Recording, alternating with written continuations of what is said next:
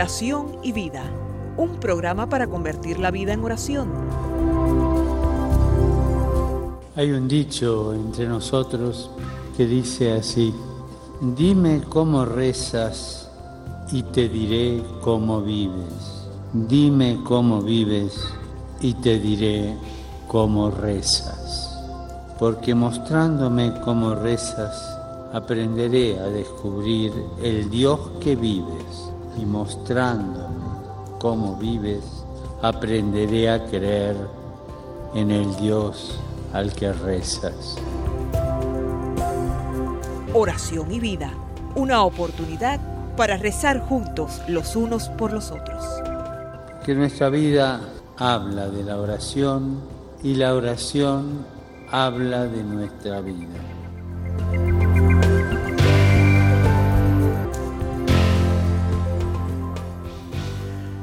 Ven, Espíritu Santo, llena los corazones de tus fieles y enciende en ellos el fuego de tu amor.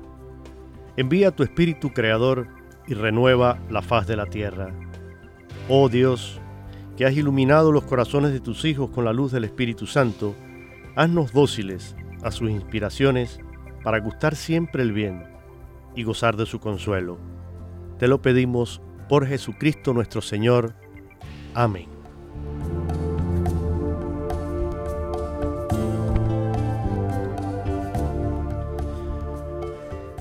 Mis queridos amigos y hermanos en Cristo, nuevamente quien les habla Jorge Graña les da la más cordial bienvenida a este su programa Oración y Vida. Un saludo fraternal en Cristo y gracias por su sintonía, gracias por estar con nosotros, por ser parte de esta familia de EWTN y acompañarnos con su oración, también con sus donaciones que hacen posible que esta obra pueda seguir adelante. Agradezco de corazón a todos y cada uno de ustedes y también a los que trabajan en las muchas emisoras afiliadas, no solo en Estados Unidos, sino también a lo largo y ancho del mundo, que gracias a ellos llega a ustedes la señal de esta radio. Nuestro propósito siempre es llevarles el mensaje del Evangelio, la buena nueva. Y como dice el programa Oración y Vida, hacer que la vida, los acontecimientos, lo que cada uno de nosotros vive en cada momento, sea alimento para la oración y que siempre tengamos a Dios presente en nuestra vida. Hoy vamos a tener un programa en el que descubriremos cómo Dios nunca abandona a quien confía en Él. Me acompaña en este día el Padre Lino Otero. El Padre Lino Otero, sacerdote legionario de Cristo, ya no necesita presentación.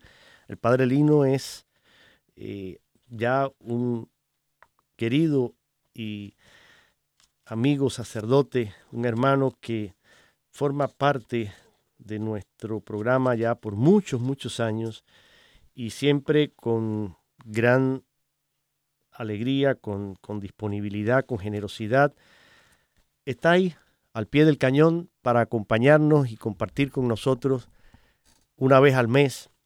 Y ya con el Padre Lino llevamos varios meses siguiendo el libro Modelos Bíblicos de Oración, escrito por otro sacerdote, un sacerdote español, el padre Jordi Latorre, sacerdote salesiano, doctor en teología bíblica, que escribió este hermoso libro en el que a través de diferentes personajes de la Biblia nos presenta una pequeña escuela de oración inspirado en los acontecimientos, la vida de estos personajes, Él nos va presentando un camino para crecer en nuestra vida de oración. Hemos visto ya en programas anteriores Ezequías, Ana, el rey David, el profeta Daniel, el profeta Jonás, y hoy, hoy nos toca un personaje femenino que tiene también una gran enseñanza para todos y cada uno de nosotros. Vamos a, si quieres saber quién es este personaje bíblico y qué nos puede enseñar hoy a nosotros y veremos que realmente tiene una gran vigencia y una gran importancia el que podamos realmente entender la vida de esta mujer, lo que quiere transmitirnos el autor sagrado con esta eh, vida y con, con este libro del Antiguo Testamento, pues no pierdas la sintonía, porque ahora ya viene el Padre Lino, a quien doy un fuerte abrazo en la distancia y le doy la bienvenida. Y el Padre Lino nos va a introducir en este personaje. Padre, buenos días, gracias una vez más por estar con nosotros. Muy buenos días, Jorge, y a todos los que nos están eh, escuchando por medio de Radio Católica Mundial. Es un gusto siempre estar con todos ustedes. Y sí, tenemos eh, de nuevo una heroína, una heroína en, eh, en el Antiguo Testamento de la cual podemos aprender mucho y vamos a ver cómo la oración tan fuerte de ella, pero especialmente una oración que lleva a la acción, puede ser un ejemplo para todos nosotros. Así es, Padre. Y bueno, vamos a develar el misterio. ¿Quién es esta heroína? Porque hasta ahora no hemos dicho ni un nombre. Y hay varias eh, mujeres eh, que se destacan ¿no? En, en, la, en la Biblia. Pero en particular, ¿de quién vamos a hablar hoy? Bueno, hoy vamos a hablar de una figura muy especial. Yo creo que eh, para muchas mujeres será fuente de inspiración se trata nada más y nada menos que Judith, ¿no? Y puede ser que nos estén escuchando algunas Judith, sí. ¿no? Así que eh, las que las que se llamen Judith encontrarán en este personaje un gran modelo para sus propias vidas. Ah, será bueno poner el contexto. Exacto, ¿Qué padre. Lo que está sucediendo antes de ir a, a la oración de Judith y y el espíritu que tenía Judith, que es el que vamos a ir comentando. pero vamos a poner un poquito de contexto. Aquí eh, nos dice el padre Jordi, Jordi de la Torre, la Torre, que eh, eh, él sitúa el contexto durante el siglo segundo antes de Cristo. No tenemos los uh, qué es lo que había pasado. Nos recordaremos que después de Alejandro Magno que invadió todo eh, el oriente, desde Mesopotamia y Grecia, y eh, fue helenizando toda esa zona que prácticamente llega hasta ahí, hasta la India, ¿verdad? Después de la muerte de, de, de, eh, en ese sentido, de Alejandro Magno, se divide el, el, imperio en diferentes, por, en sus generales, y lo que comenzarían a hacer es una, no solamente helenización, pero una destrucción de la, del, culto propio de los diferentes lugares. Estamos hablando de persecución religiosa, ¿no? Eh, hay, hay otros, sin embargo, eh, que colocan este, eh, este con, el contexto un poco antes, ¿no? Antes, bueno, antes de, de la caída de Jerusalén, cuando todavía está eh, Nabucodonosor y los asirios están eh, amenazando eh, a los judíos. No, la, situación ya sea que sean los asirios, como de hecho en la oración misma dice sobre ahí están los asirios, y que sea Holofernes, el, es el personaje malvado que nos vamos a encontrar porque es el general que tiene el mandato de parte del rey de asitiar la, población y de, eh, si no se rinden, pues destruir la población. Eh, por lo tanto, la población judía se encuentra amenazada. Es eh, no la ciudad de Jerusalén, sino que un pueblo que está mm, cerca y, y, con todas las tradiciones judías y por lo tanto se ve eh, amenazada. Se trata de Betulia. Y ahí en Betulia es donde vive esta viuda que se llama Judith. Entonces, eh, todos los líderes eh, religiosos se ven amenazados, están con miedo, tienen delante un ejército numeroso, no saben qué hacer y están prácticamente sitiados esperando simplemente un, una destrucción de su pueblo. ¿no? y entonces allí es donde entra, entra esta mujer. Judith es una viuda, pero es una viuda joven, muy atractiva todavía, jovencita. Eh, en ese sentido, tiene, parece porque tiene sirvienta y todo, tiene eso que, era una, un personaje importante en, la ciudad y por lo tanto un personaje que eh, tendría crédito ante los ojos de los líderes de la ciudad. Y ella eh, tiene un plan ¿no? Y como nosotros recordaremos los que hemos leído la historia de Judith, su plan sería el de seducir a Holofernes. Ella saldría con la sirvienta en la noche y pretendería que se está rindiendo al enemigo y que le va a ofrecer al enemigo información sobre cómo poder apoderarse de la ciudad. Sí, padre. Entonces, sí. No quiero interrumpirle su narración que hasta ahora nos está llevando concretamente a, situarnos ¿no? Y, entender un poquito, como decía usted, el contexto de lo que está pasando, pero como ha mencionado algunos nombres, quiero, mm, sacándolo de la Biblia católica para jóvenes en la presentación, la introducción que siempre hacen a cada libro de la Biblia, hablando en concreto de este, de Judith, y los nombres que usted ha mencionado, pues me parece interesante ¿no? que tengamos en cuenta esto. Dice que la historia se desarrolla en la ciudad de Betulia y precisamente, usted lo decía, eh, pero fíjese, ¿qué significa Betulia? Casa de Dios. Mm. Y simboliza la totalidad del país de Israel, porque ah, lógicamente... Mire, usted, eh, claro, es una ciudad que está en, no es la capital, como decía usted, no es Jerusalén, pero eh, en este caso simboliza ¿no? todo lo que es la, ciudad de Israel y el, es interesante el, significado de este mm, nombre. Betulia significa casa de Dios.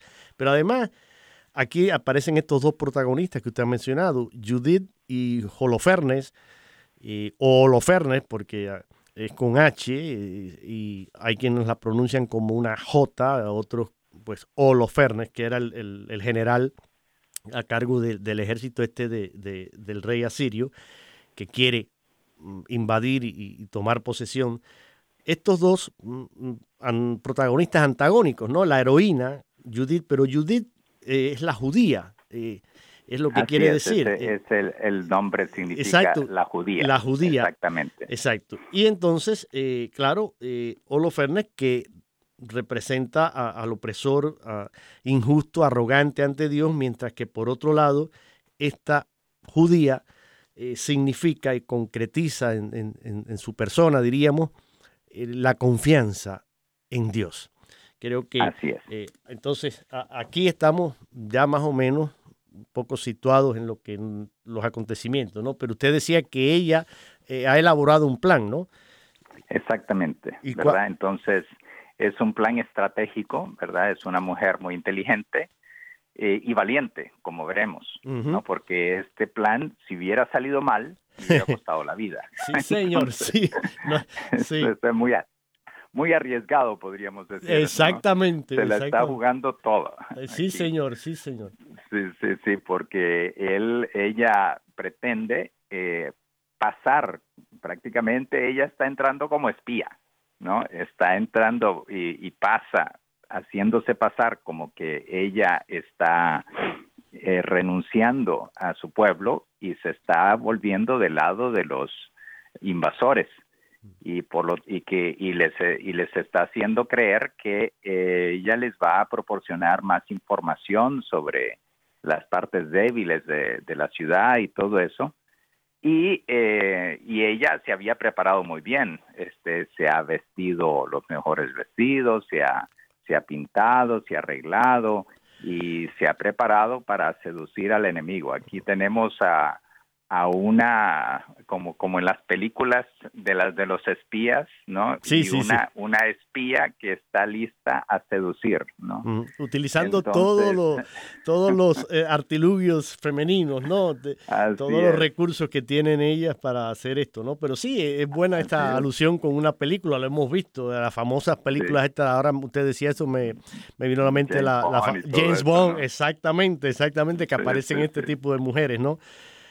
Pero aquí lo importante es que ella, antes de enfrentarse a la misión que tiene por manos, ella hace una, y aquí es donde veremos, una, una oración que revela su humildad, su confianza en Dios, que todo lo que ella va a hacer, lo va a hacer puesta en ese, esa emoción interior que ella siente que Dios le está pidiendo, sacrificarse en este arriesgado eh, proyecto por el bien de su pueblo, ¿verdad? Entonces ella va en, y, y, desde ese punto de vista va con valentía, con la con la sirvienta y pretende entrevistarse con el general y finalmente logra entrevistarse con el general y él ella durante algunos días algunas unas pocas noches eh, en la noche eh, hace una tradición de que ella tiene que salir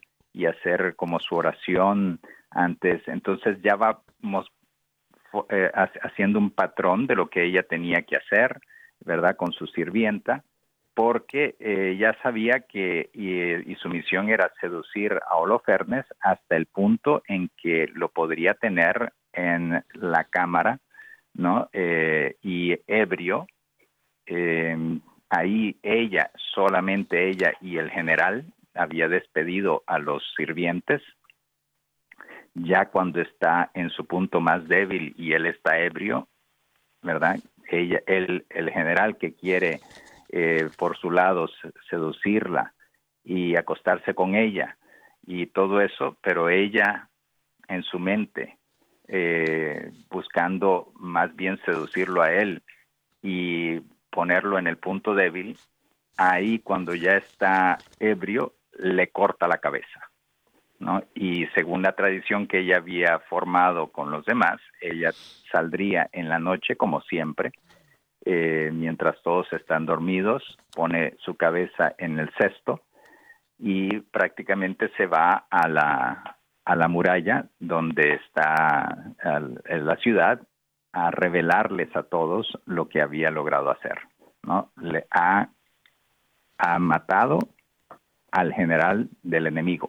Por lo tanto, prácticamente les han le ha dado un golpe en la cabeza. y, y, pues esto, eh, en última instancia, significaría el, el triunfo ¿no? De, del pueblo por medio de una mujer que podríamos decir es es débil en sí misma porque no tiene armas, no tiene, no sale con fuerza, eh, no sale con ejércitos, sale sola, pero su poder es Dios. ¿no? Y en eso, y veremos cómo la oración nos revela esa humildad, esa confianza que también la Virgen María tendría. ¿no? El poder de Dios se encuentra en los humildes, en los que ponen en Dios su confianza y eso es una de, las lecciones que eh, Judith nos enseña a todos nosotros. Así es. A mí me gusta aquí lo que menciona eh, el padre Jordi Latorre, porque dice él, las fuerzas que se enfrentan, eh, en este caso, pues, como decíamos, ¿no?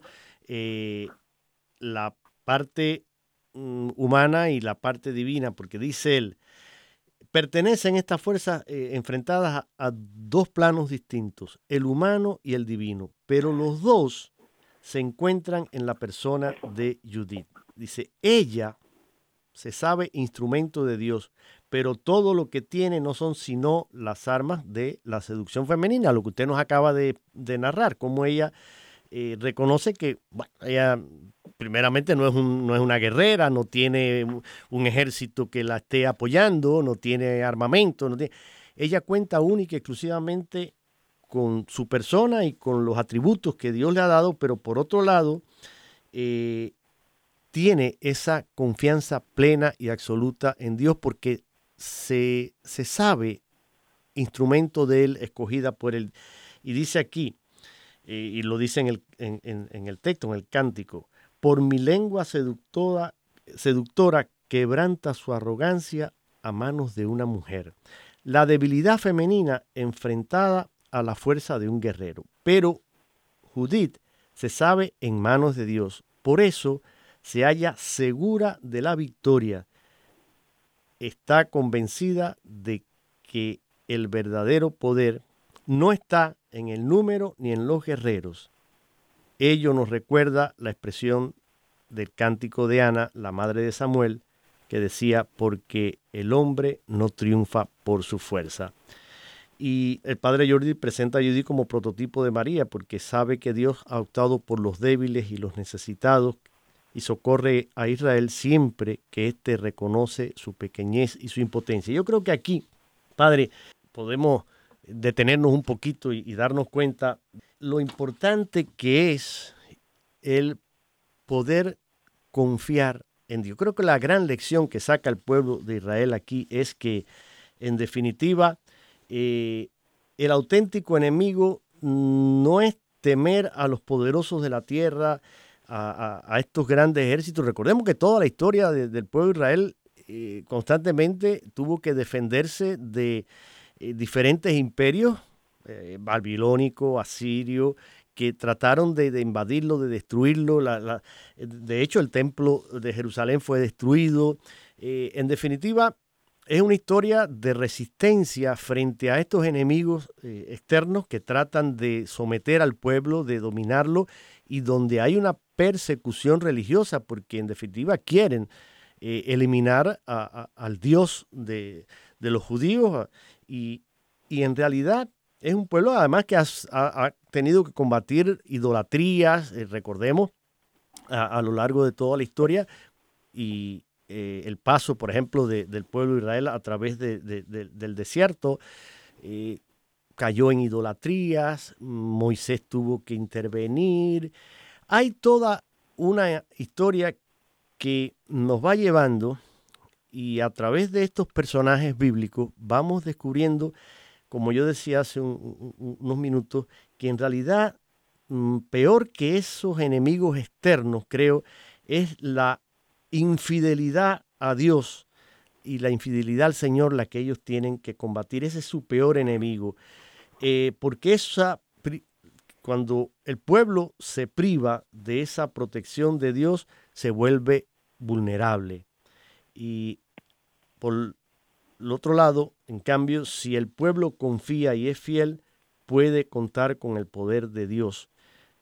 Su fuerza es invencible y es digno de alabanza, de admiración. Estos son dos contrastes que se viven también, creo, dentro de la historia del pueblo de Israel y creo que pueden ser también un poco imagen de lo que sucede muchas veces en nuestra vida y lo que está sucediendo también actualmente, como lo vamos a ver eh, en la segunda parte ahora del programa, porque si le parece, Padre Lino, vamos a hacer una breve pausa con una canción que creo mm, nos viene muy bien para mm, hacer la oración teniendo en cuenta esta confianza en el Señor y y este poner nuestra fe a prueba, que muchas veces pasa, y, es fácil, es fácil confiar en el Señor cuando todo va bien, cuando todo es un camino de rosas y no hay ningún obstáculo, no hay nada,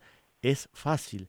Pero cuando llegan las dificultades, cuando llegan las persecuciones, es cuando realmente nuestra fe se pone a prueba y tenemos que demostrar que esa confianza en el Señor es la que nos da el triunfo. Vamos a, esta canción y regresamos aquí en su programa Oración y Vida, hoy con el Padre Lino Otero.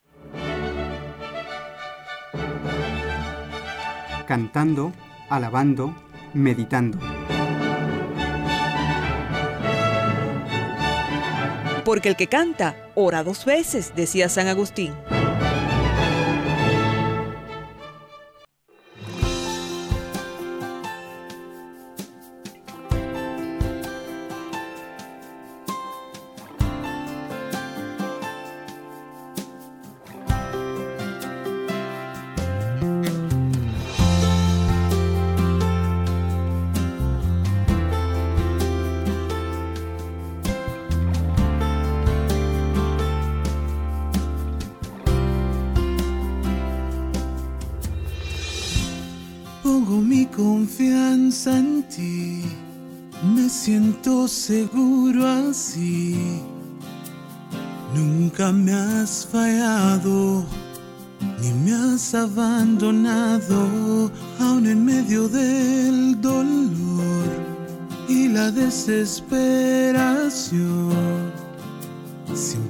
Estás a mi lado, por eso es que yo pongo mi confianza en ti, me siento seguro así.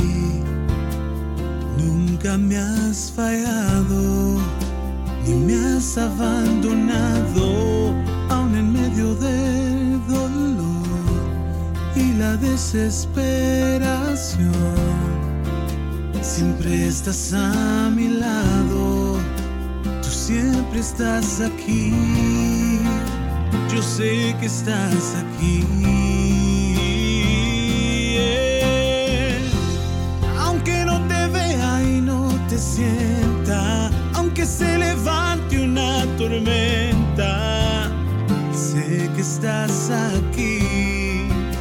Tú siempre estás muy cerca, pueda escuchar tu voz, porque traigo sordo el corazón sé que estás aquí, siempre estás muy cerca.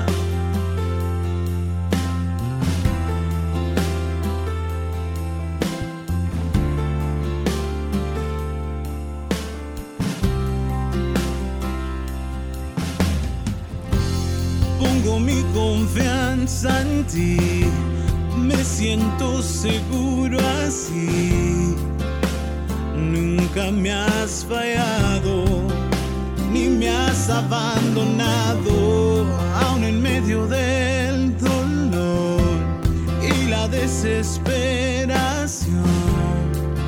Siempre estás a mi lado, tú siempre estás aquí, yo sé que estás aquí.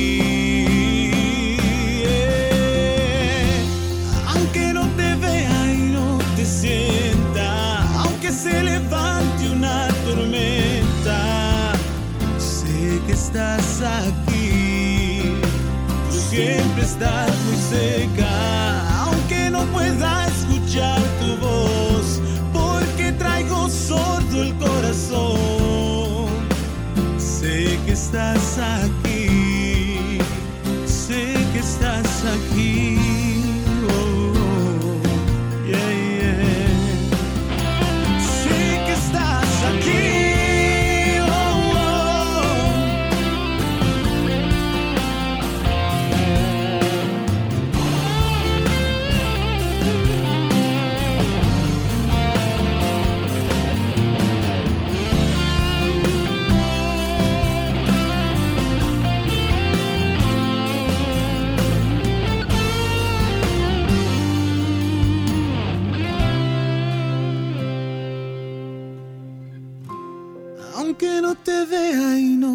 Sienta, aunque se levante una tormenta.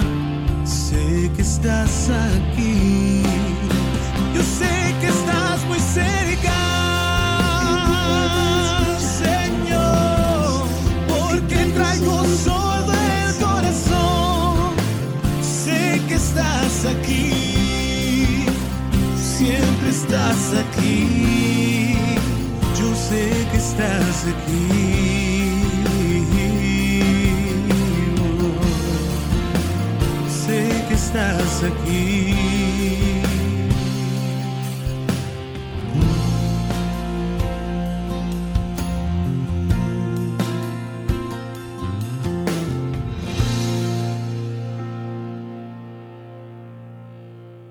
Aunque no te vea, se titula esta canción que acabamos de escuchar en la voz de Jesse de Mara. ¿Le ha gustado, padre Lino? Sí, muy, muy bonita, ah. excelente.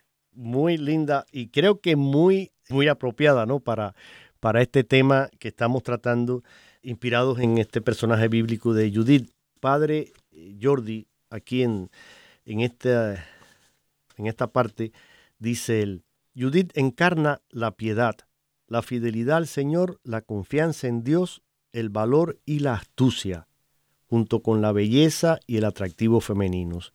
Es una figura ideal que puede inspirar a cualquier creyente que atraviese por una etapa de dificultad o deba enfrentarse con un obstáculo difícil en su vida.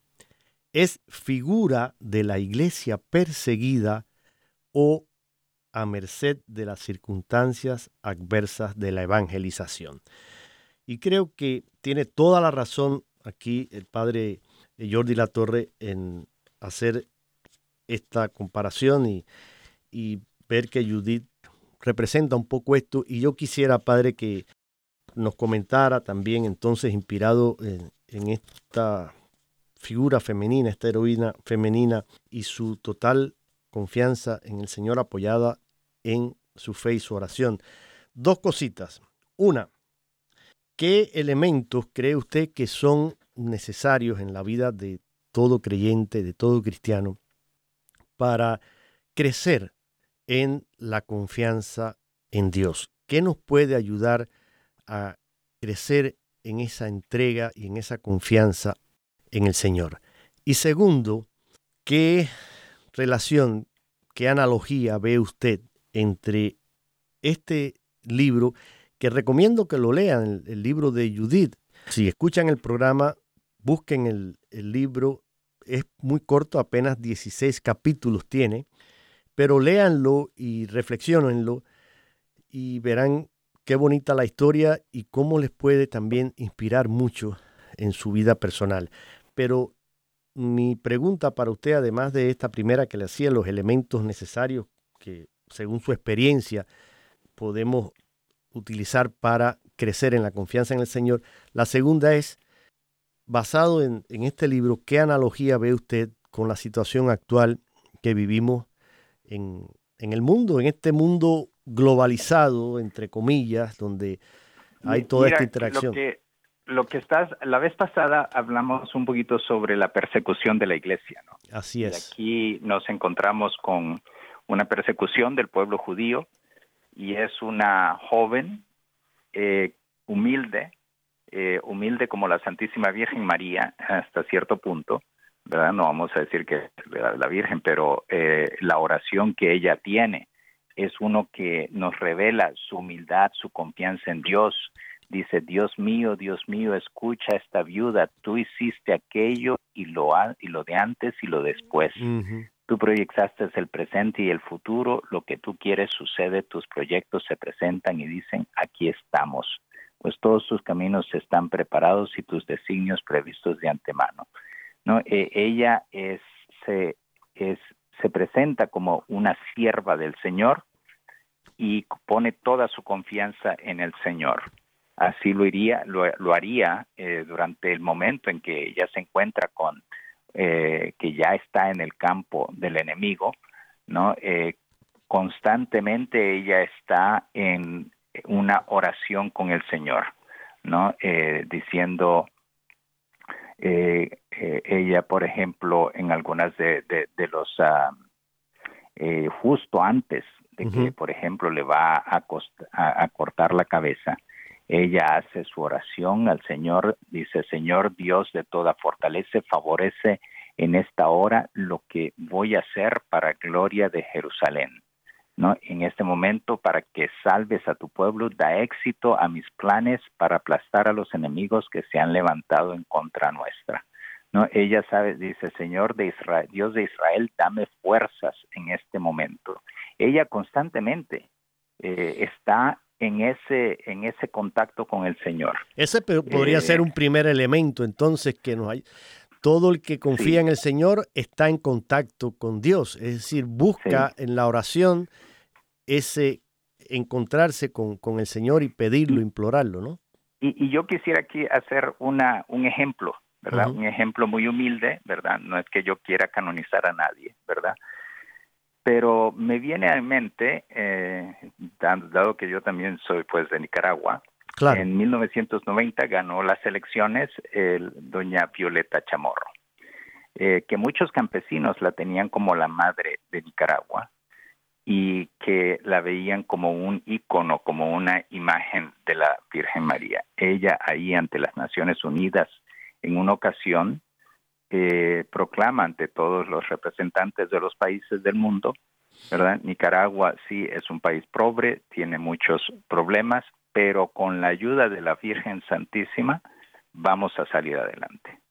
¿verdad? Una mujer eh, que tenía en su corazón el buscar unir a su familia políticamente dividida, eh, lo cual hizo mucho por ello y que quería unir a ese pueblo bajo el manto de la Santísima Virgen, con, un gran sentido de, reconocimiento de que de, su eh, de que ella no era quien, verdad, no era una política, es una ama de casa, y que iba a guiar el país como una buena madre guía a sus hijos.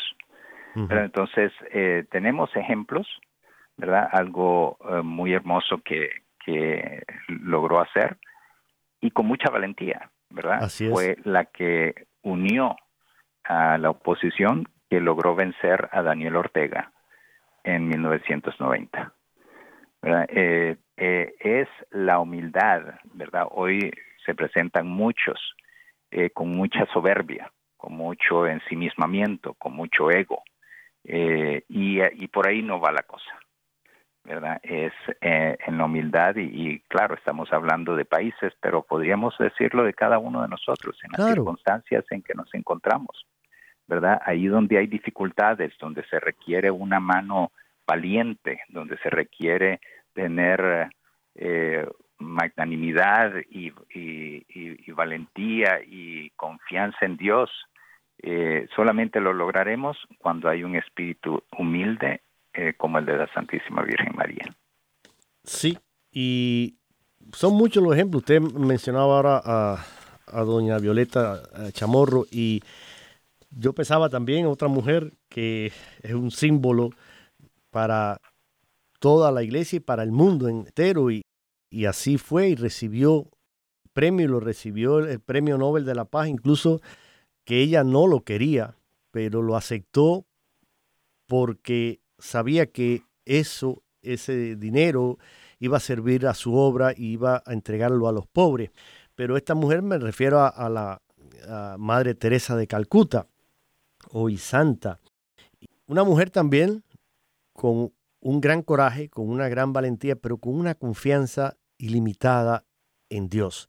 Una mujer que además mm, vivió también la noche oscura del alma, como, como decía San Juan de la Cruz, y, por varios años sintió esa sequedad, eh, eh, tuvo que vencer todas estas noches oscuras, pero fue siempre fiel. ¿Y cómo inició su obra? Imagínese usted eh, quienes han visto la, la, famosa película preciosa, además, la, la, ciudad de la alegría, inspirada en el libro que, tiene el mismo título, que es la vida de un poco de ellas y de, lo que es esta situación de pobreza extrema en, la India, con toda esta eh, situación de castas y, y, cómo los más pobres pues se mueren literalmente en las calles sin que nadie los atienda. Y esta mujer empieza sola y logra hacer esta obra que hoy se encuentra en varios países y, sigue dando ese testimonio de amor, amor de Dios por, por, todos y sobre todo por los más pobres, por los más, pero siempre, entonces, ¿qué elementos hay? Cuando uno ve la vida, Padre, de, estos grandes santos y de estos grandes hombres y mujeres que han salido adelante, han emprendido obras eh, prácticamente sin contar con nada, simplemente con lo que tienen, eh, con, sus propias manos, con su, propia vida y ponerla así ante Dios. Primero, son eh, personas de una vida intensa de oración. Y creo que ese es un elemento importantísimo. Tienes que eh, vivir la oración, pero la oración vivida desde la humildad, desde reconocer nuestra miseria, nuestra pobreza, la necesidad que tenemos de, la gracia de Dios para eh, reconstruir en nosotros todo lo que el pecado daña constantemente, pero con esa fe y con esa confianza. Por otro lado, confiar, cuando uno confía en alguien, si yo digo mm, yo confío en el Padre Lino, es porque yo creo en el Padre Lino, es porque yo sé que el Padre Lino no me va a traicionar, porque a lo largo de mis años de amistad con él he comprobado que el Padre Lino es fiel a su palabra, que el Padre Lino es un buen amigo, que el Padre Lino eh, está siempre dispuesto a ayudar, a escuchar, y por eso confío en el Padre Lino. Y cuando digo Padre Lino, ustedes pónganle el, el nombre que quieran de un amigo o de su propio padre biológico o de un sacerdote, de un director espiritual. Cuando tú confías en alguien y le abres tu alma, tu corazón, es porque sientes que esa persona te dice la verdad, que en esa persona encuentras la capacidad de escucha y, que no te va a traicionar. Entonces, ese me parece que es otro tercer elemento, sentir eso con Dios. Hombre, eh, Dios es nuestro creador y cuando miramos la historia del pueblo de Israel, que la hemos venido viendo a través de todos estos personajes bíblicos en su libro Modelos de, Bíblicos de Oración que nos presenta el padre Jordi, vemos un pueblo que a pesar de sus infidelidades, a pesar de su pecado, de su fragilidad, eh, supo encontrar siempre el camino de regreso a Dios porque sabía que Dios era fiel a su palabra, Dios nunca los había traicionado, Dios nunca los había abandonado. Y podemos verlo si leemos la historia eh, de la Biblia, nos, nos daremos cuenta que esa es la gran eh, enseñanza y el gran mensaje.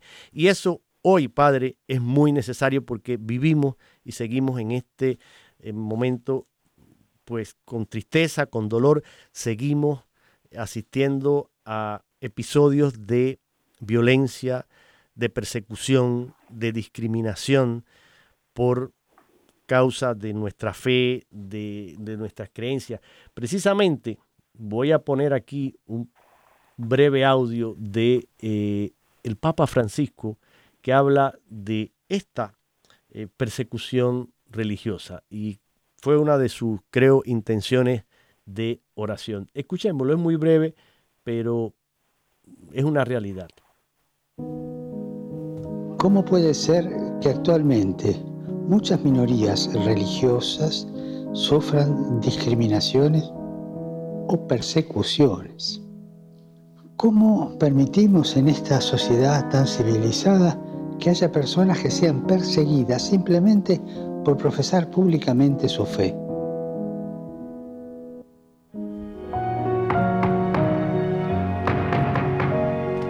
No solo es inaceptable, es inhumano, es una locura. La libertad religiosa no se limita a la libertad de culto, es decir, a que puedan tener un culto el día que prescrito por sus libros sagrados, sino que nos hace valorar al otro en su diferencia y reconocer en él a un verdadero hermano. Como seres humanos tenemos tantas cosas en común que podamos convivir acogiendo las diferencias con la alegría de ser hermanos. Y una pequeña diferencia o una sustancial diferencia como es la religiosa no opaque la gran unidad de ser hermanos. Elijamos el camino de la fraternidad, porque o somos hermanos o perdemos todo.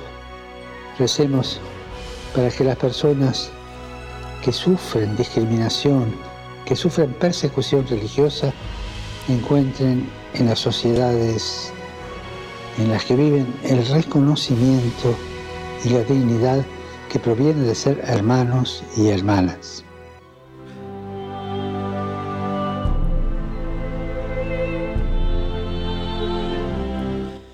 Es verdad mm, lo que él dice, y ciertamente sí, eh, ese, esa invitación a reconocernos como hermanos, pero esa dignidad de la que habla el Papa no viene solo de reconocernos como hermanos.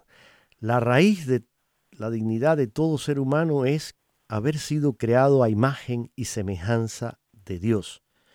Y como somos creados a imagen y semejanza de Dios. Además, Dios mismo quiso ser uno de nosotros. Esa es la encarnación. Ese es el misterio de un Dios que se hace humano, que toma nuestra carne, Jesucristo, y que se hace hombre en todo y asimila todo lo que pertenece a la naturaleza humana menos el pecado. Esa es la grandeza de todo ser humano. Por eso en cada Navidad celebramos ese misterio con tanta alegría y ese misterio que además nos hace crecer a nosotros porque estamos llamados a ser como Dios, al encuentro con Él.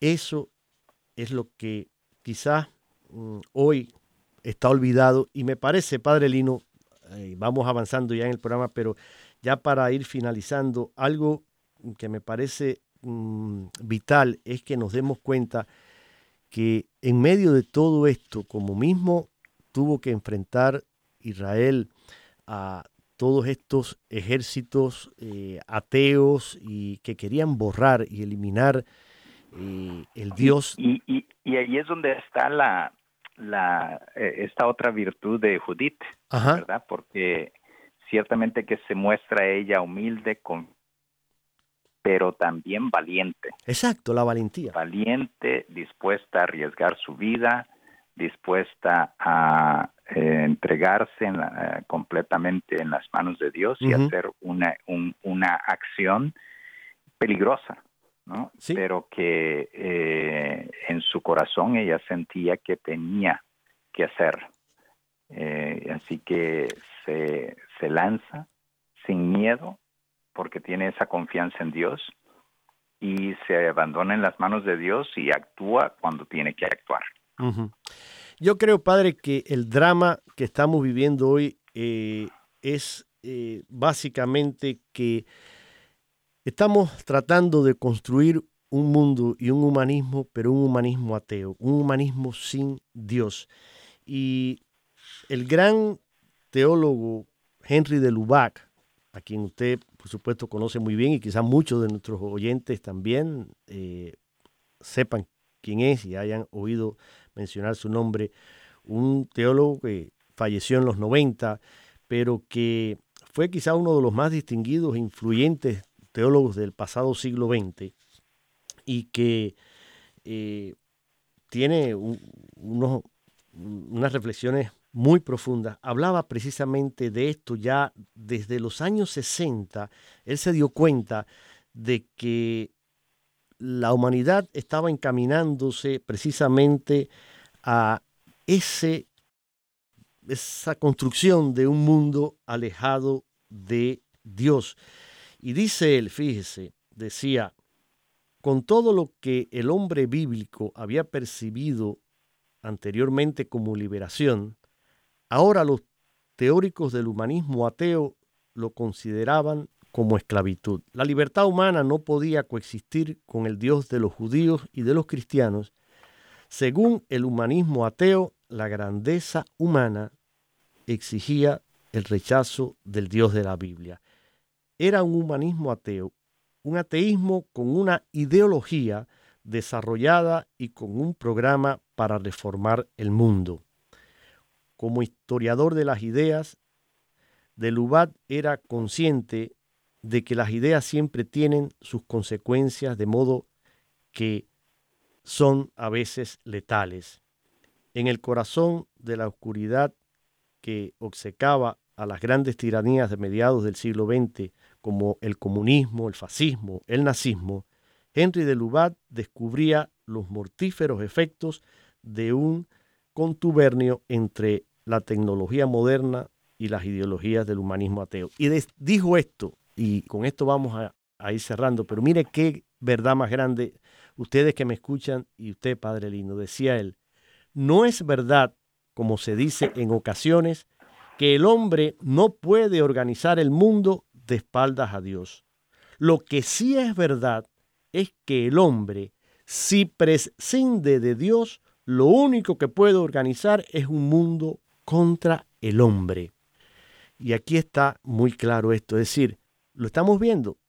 ¿Que es posible organizar un mundo sin Dios? Claro que sí. Si lo están haciendo, eso es lo que a eso nos están queriendo llevar, a prescindir de Dios, a, a creer que todo puede estar en manos de una ideología global, de un, de un gobierno que lo controla todo y que prescinde de Dios. Pero dice él, eso no es lo, lo, que realmente eh, hay que preocuparse. Lo que realmente preocupa es que si se logra hacer esto, entonces lo que se construye y se organiza es un mundo del hombre contra el hombre.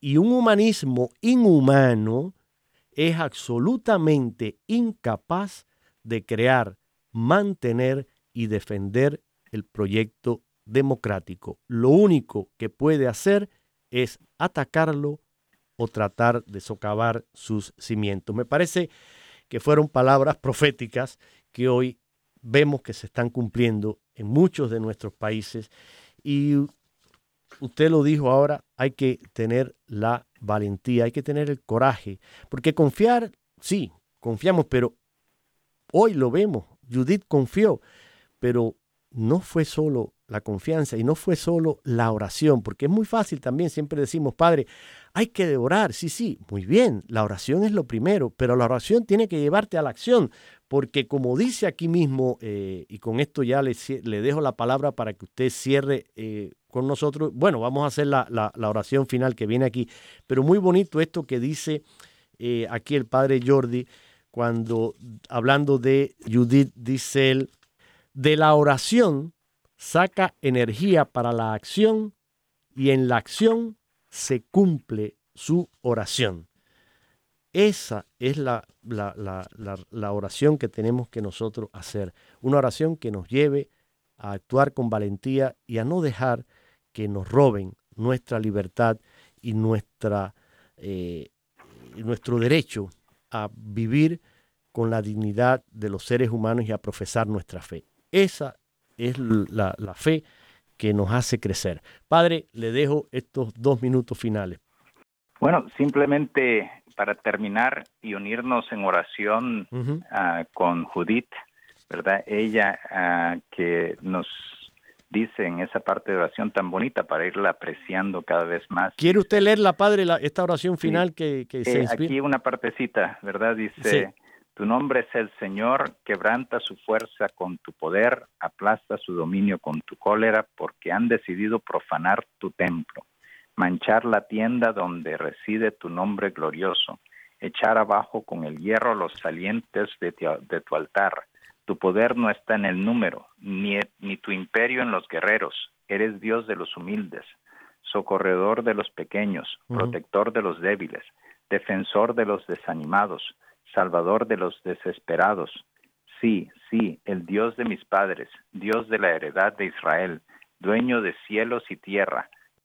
Oh Dios, que manifiestas tu fortaleza en la debilidad, que no quieres la guerra ni el abuso de los inocentes, que usas la astucia para desbaratar la violencia, que proteges al humilde que confía en ti, Ayuda a tu pueblo a superar sus obstáculos, a vencer la increencia y la insolidaridad con la misma fe con que Judith se enfrentó a la arrogancia de sus enemigos. Amén. Tenemos el ejemplo de esa mujer, seamos nosotros también eh, humildes, eh, servidores de nuestro Señor, Él está eh, protegiéndonos y seamos valientes para seguir las inspiraciones que Él nos indique. Gracias Padre Lino, gracias a todos y ahora para terminar, denos su bendición. Que la bendición de Dios Todopoderoso, Padre, Hijo y Espíritu Santo, descienda sobre todos ustedes y con ustedes permanezca siempre. Amén.